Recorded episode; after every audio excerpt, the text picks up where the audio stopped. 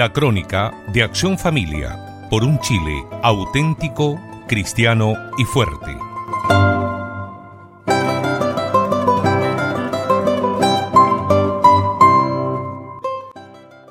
Estimado radio oyente, normalmente cuando hablamos de una persona de buen corazón, lo asociamos con una disposición para ayudar a los demás, con buenos sentimientos, sin rencores ni odios personales. En una palabra, con alguien virtuoso. ¿Qué relación puede haber entre un órgano físico hecho de materia como es el corazón con una disposición espiritual como es la virtud? El tema interesa sobre todo en este mes de junio consagrado al Sagrado Corazón de nuestro Divino Redentor. En primer lugar, corresponde precisar las cosas. Cuando hablamos de corazón, nos referimos más a la capacidad de dar que el hombre tiene cuando es auténticamente católico. Ciertamente que ella reside en la parte espiritual de cada persona y no está asociada a ningún órgano físico. Sin embargo, de tal modo el corazón es dentro de los órganos de un ser vivo el rey de ellos, que cuando hablamos de sus virtudes las ponemos en el corazón. Así como en el corazón se centran las acciones fundamentales de todo ser vivo, Así también decimos que en él se concentra toda su mentalidad, sus anhelos y sus preferencias. De ahí que digamos que una persona de buen corazón es una buena persona. ¿Qué se podrá decir entonces del Sagrado Corazón? Para comprender bien lo que significa esta advocación, le damos la palabra al doctor Plinio Correa de Oliveira, quien, además de ser un gran seguidor de esta devoción, escribió sobre ella comentarios dignos de ser recordados. Oigamos uno de ellos escrito en la década del 40 del siglo pasado.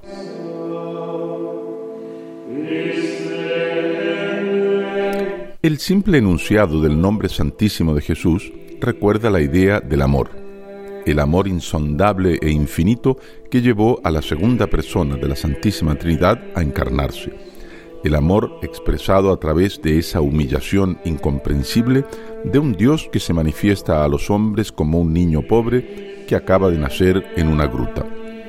El amor que se manifiesta a través de aquellos 30 años de vida recogida en la humildad de la más estricta pobreza y en las fatigas incesantes de aquellos tres años de evangelización en que el Hijo del Hombre recorrió caminos y atajos, transpuso montes, ríos y lagos, visitó ciudades y aldeas, atravesó desiertos y poblados, habló a ricos y pobres, esparciendo amor y recogiendo en la mayor parte del tiempo principalmente ingratitud.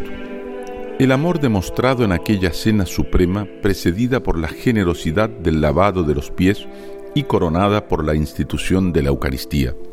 El amor de aquel último beso dado a Judas, de aquella mirada suprema dirigida a San Pedro, de aquellas afrentas sufridas en la paciencia y en la mansedumbre, de aquellos sufrimientos soportados hasta la total consumación de las últimas fuerzas, de aquel perdón mediante el cual el buen ladrón robó el cielo, de aquel don extremo de una Madre Celestial a la humanidad miserable.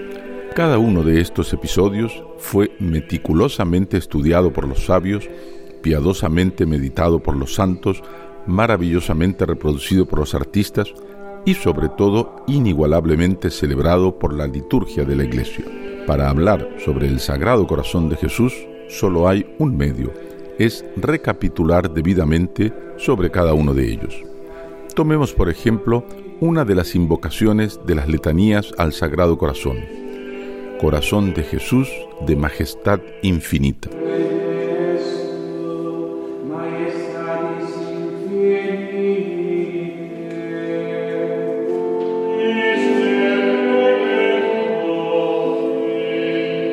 San Agustín dijo lo siguiente, donde está la humildad, ahí está la majestad. O sea que las dos cosas son inseparables. De ahí concluimos que el corazón de Jesús, que es un abismo de humildad, es por eso mismo un firmamento de majestad. Me gustaría ser artista y saber representar la figura de nuestro Señor para intentar expresar no solo su majestad, ni solo su humildad, sino a nuestro Señor en una de esas representaciones en que uno lo ve de una sola mirada, en que aquello que la majestad tiene de común con la humildad, o aquello que la humildad tiene de común con la majestad, y que es aquella esfera superior donde estas dos virtudes particulares se encuentran y se funden. Nosotros, que nos preciamos de ser hijos de la Iglesia Católica, tomando en consideración que hoy se caricaturiza la humildad y se calla la majestad, deberíamos pedir al corazón de Jesús que nos diese aquella forma elevada y nobilísima que debe tener todo verdadero católico que trae en sí el sentido de la realeza, el sentido del orden perfecto, de la honra, de la jerarquía, incluso cuando se es el más humilde de los hombres. Realmente venerando al Sagrado Corazón, la Santa Iglesia no quiere otra cosa sino prestar una especial alabanza al amor infinito que nuestro Señor Jesucristo dispensó a los hombres. El corazón simboliza el amor y dando culto al corazón, la Iglesia celebra el amor. La fiesta del Sagrado Corazón de Jesús es por excelencia la fiesta del amor de Dios.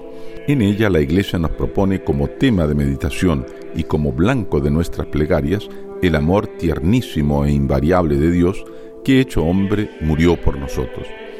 Mostrándonos el corazón de Jesús ardiendo de amor a despecho de las espinas con que lo circundamos por nuestras ofensas, la Iglesia abre para nosotros la perspectiva de un perdón misericordioso y amplio, de un amor infinito y perfecto, de una alegría completa e inmaculada que deben constituir el encanto perenne de la vida espiritual de todos los verdaderos católicos.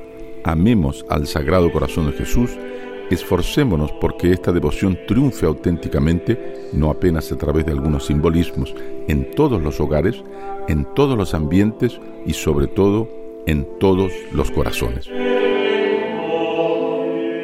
Al finalizar este comentario, nos viene a la memoria el notable apostolado de un sacerdote de origen británico-peruano, pero que desarrolló su apostolado en Chile, el padre Mateo Crowley Baby de los Sagrados Corazones.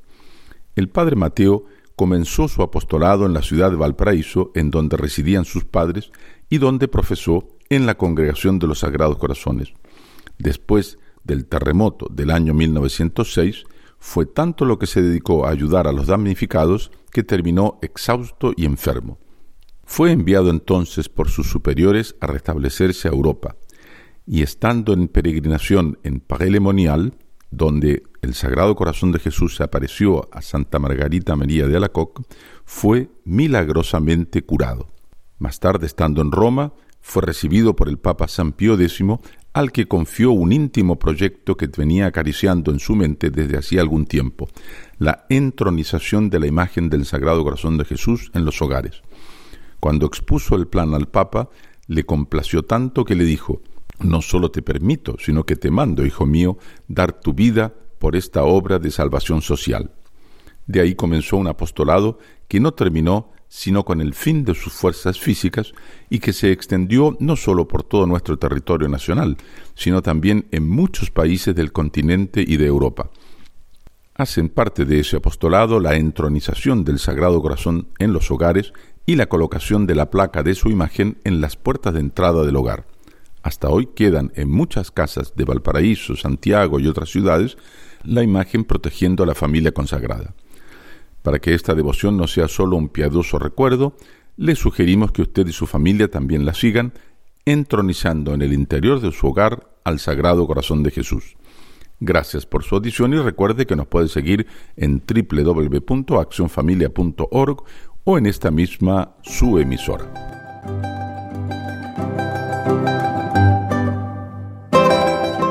Esto fue la crónica de Acción Familia por un Chile auténtico, cristiano y fuerte.